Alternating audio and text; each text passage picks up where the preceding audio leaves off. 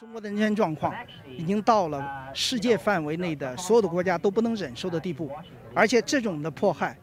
这种的独裁的模式已经向其他国家进行这个扩延。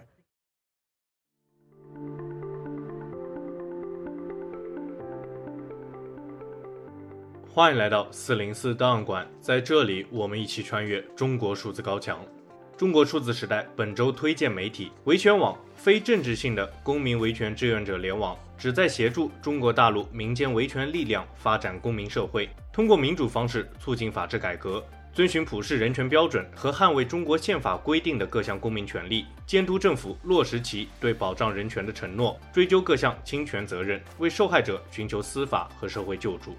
CDT 报告会栏目收录和中国言论自由及其他人权问题相关的报告资讯。这些报告的来源多种多样，包括机构调查、学术研究、媒体报道和网民汇集等等。同时，我们也欢迎读者向我们推荐值得关注的报告。今天我们关注保护卫士报告影响巨大，各国政府开始清理海外幺幺零，为什么中国人不抗议？离体制越近，抗议的可能性越小，以及维权网十月中国大陆在押政治犯、良心犯阅读报告的相关内容。中共的脏手无所不在，你去哪里都会被他监控，你去哪里都会被他渗透。那现在我们在英国嘛，在伦敦嘛，在伦敦就有两个中共的警察局。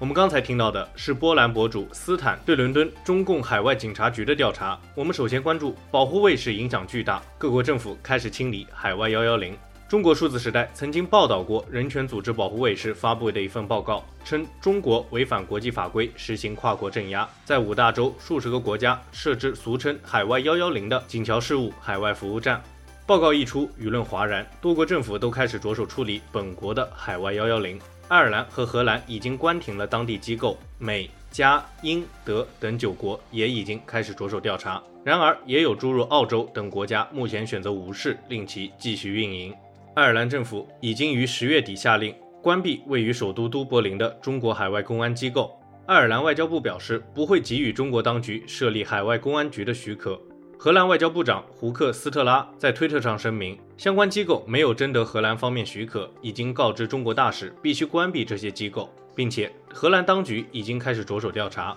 德国政府发言人表示，德国当局正在调查在法兰克福的非法的中国警察局。美国多位联邦议员致信美国国务院和司法部，要求调查在美国的中国海外公安局。稍早，美国司法部及其下属的联邦调查局在二十大刚刚结束后就召开新闻发布会，宣布指控十三名嫌犯为中方从事情报间谍工作。然而，也有国家选择不予处理。澳大利亚的悉尼设有一个警桥事务海外服务站，目前依然可以继续运行。澳洲新闻网记者咨询澳洲联邦警察局后得到的回复是，看不出有什么问题。截止发稿，澳洲官方并未对海外幺幺零做出任何回应。而中国方面，外交部发言人赵立坚表示，这些机构不是派出所或者警察局，而是提供诸如驾照更新等事务的侨民服务机构，志愿服务人员是热心的华侨华人。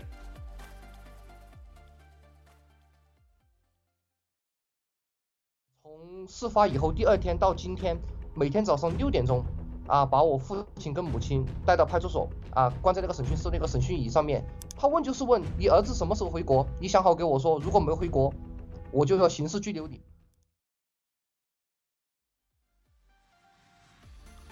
我们刚才听到的是一位在海外的异议人士在参与抗议后的遭遇。我们接着关注，为什么中国人不抗议？离体制越近，抗议的可能性越小。香港中文大学最新出版的一期《中国评论》发表了南京大学社会学系教授邓艳华和加拿大维多利亚大学社会学系副教授周敏的论文《人们为什么不抗议？中国的工作单位选择性家长制和社会纽带》。作者利用2010年全中国的调查数据，探讨了在体制内上班的个人或有关的人如何因为工作单位的隶属关系，阻止了他们参与中国的民众抗议活动。通常的研究认为，工作单位在改革开放后的作用已经大大降低，因为很难再严格控制劳动力，以及民众有了更多单位以外的生活。但是在工作单位工作的人参与抗议的可能性依然很低。作者引用数据估计，二零一零年全国抗议事件大概在十八万到二十万起之间，但是这其中少有体制内人士参加。研究的结论发现，工作单位控制抗议的能力大大降低了单位员工、家属以及与其有关系的人参与抗议的可能性。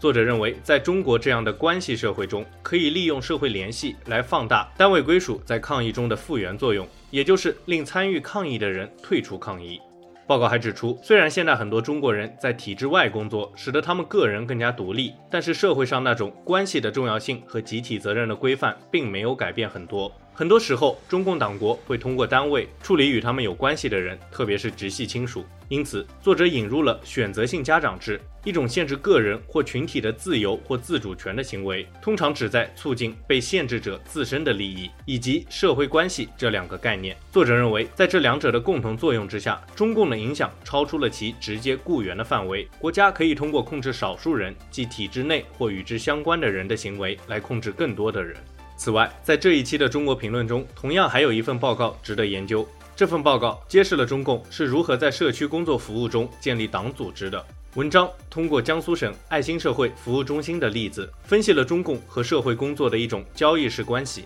中共在国有企业和基层社区中的党建工作并不新鲜。然而，为了加强社会控制，中共开始大力在新兴的非营利组织社区服务中心扩大党建及建立党组织工作。而这些组织为了获得来自官方的认可和资金，通常也会配合，形成一种交易式的治理方式。作者认为，这是一种利益输送，有助于中国共产党成功的排除来自社会力量有组织的政治反对，加强对非政府组织的政治控制，同时为忠诚的非政府组织提供更多的财政和政治支持。进一步，文章认为这会导致公民社会的急剧萎缩。不过，研究显示，这种强有力的控制虽然成功，但是社工的意识形态却不一定与中共保持一致。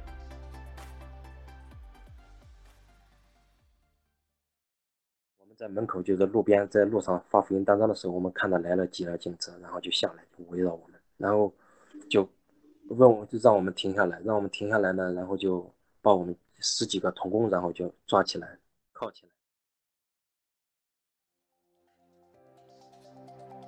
我们刚才听到的是一位基督教信徒被警察抓捕的自述。我们最后关注维权网十月中国大陆在押政治犯、良心犯阅读报告。公民维权志愿者联网组织维权网于十月三十一日发布了十月中国大陆在押政治犯、良心犯阅读报告。根据该报告，维权网上期名录中的三十四人刑满释放，一人被判刑。本月新增被刑事拘留或监视居住以及判刑五十五人，主要原因是维权、发表不满当局的言论。基督教教会牧师从事民主活动和人权活动等。报告在绪论中提及了四通桥勇士彭立发，并表示正在收集其讯息，待整理清晰后将立即在报告中发布。报告还指出，中共二十大期间，当局在各地传唤、抓捕或恐吓民主维权人士，但是依然有大量人勇于站出来声援四通桥勇士。浙江民主斗士吴金胜因转发声援北京四通桥勇士彭立发的贴文，目前疑似被羁押于衢州市衢江区衢州市看守所。此外，中共对于信仰自由的打压依然在继续。中共当局持续以诈骗罪对基督教家庭教会予以打击。本期收录的基督教教会牧师、传道、童工韩晓彤、吴婷婷、连长年、连续亮、傅娟、陈丽君等多人，多是被控诈骗罪。如果这种方式复制推广到中国各地，那么家庭教会将会面临最近几十年来最危险的一轮逼迫。此外，中共当局对法轮功的镇压依然是持续不断。本期报告中就收录了三十多位被判刑的法轮功学员，新增五十五名良心犯名单以及上期名单被判刑人员情况如下：一、本月获悉上期名录中被判刑的一人名单：黄晓敏，四年；二、刑事拘留或监视居住十三人，名单如下。韩晓栋、吴婷婷、陈契、罗其刚、许峰、连长年、连旭亮、傅娟、曹培植、王威、陈家红、吴金胜、陈丽君。三、被判刑四十二人，名单及刑期如下：刚吉志八家十四年，王义宏十年，桑珠八年，高鹏、莫兴忠七年，李金兰、齐小云六年，杨建新、张慧、胡吉秀、戴启红五年。罗立腾、李麦英、李志芬、王金凤、陈恒、林归成、魏书杰、童雪生四年；于兰芳、白雪松、刘素芝、蔡玉长、张运坤、李小燕三年六个月；徐润业、林国兰、史延颖、刘四祖、彭华英、李凤芝、杨运春、季维峰、刘桂花、张小荣三年，李本才两年十个月，杨荣荣两年八个月，钟佩珍、周婷两年六个月，王玉林、苗建国、季永成一年六个月。截止发稿为止，中国目前有一千四百四十二名在押政治犯、良心犯，其中死缓十一人，无期徒刑十七人，有期徒刑一千一百九十七人，羁押未判二百一十七人，另有大量人员被精神病和强迫失踪，并未完全记录在内。本周我们还需要关注的有非营利组织中国劳工通讯对于中国劳工权利的追踪。十月份，中国发生了安全事故二十三起，工人集体行动十六起，工人求助一百七十七起。其中，工人求助事件暴增，主要原因是资方拖欠工人工资。国际劳工组织发布第十版监测报告，报告表示，全球范围内劳动力市场正在复苏，但是还没有恢复到疫情前的水平。在地区分布上差异巨大，大部分发达国家劳动力市场复苏强劲，甚至超过了疫情前的水平。然而，发展中国家依然复苏艰难。此外，战争、疫情、货币紧缩和高负债等问题依然影响着全世界劳动力市场的复苏。报告还提到了中国，指出中国几乎是唯一还在实行关闭工作场所来控制疫情的国家，并且这一版报告再次提到，中国的风控政策严重影响了中国的经济和劳动力市场，也拖累了全球工人工时的复苏。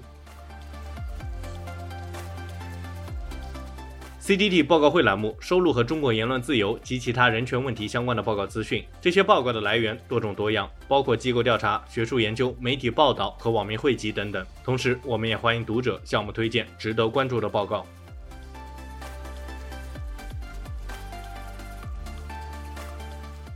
中国数字时代 CDT 致力于记录和传播中文互联网上被审查的信息，以及人们与审查对抗的努力。欢迎大家通过电报 Telegram 平台向我们投稿，为记录和对抗中国网络审查做出你的贡献。投稿地址请见本期播客的文字简介。阅读更多内容，请访问我们的网站 cdt.media。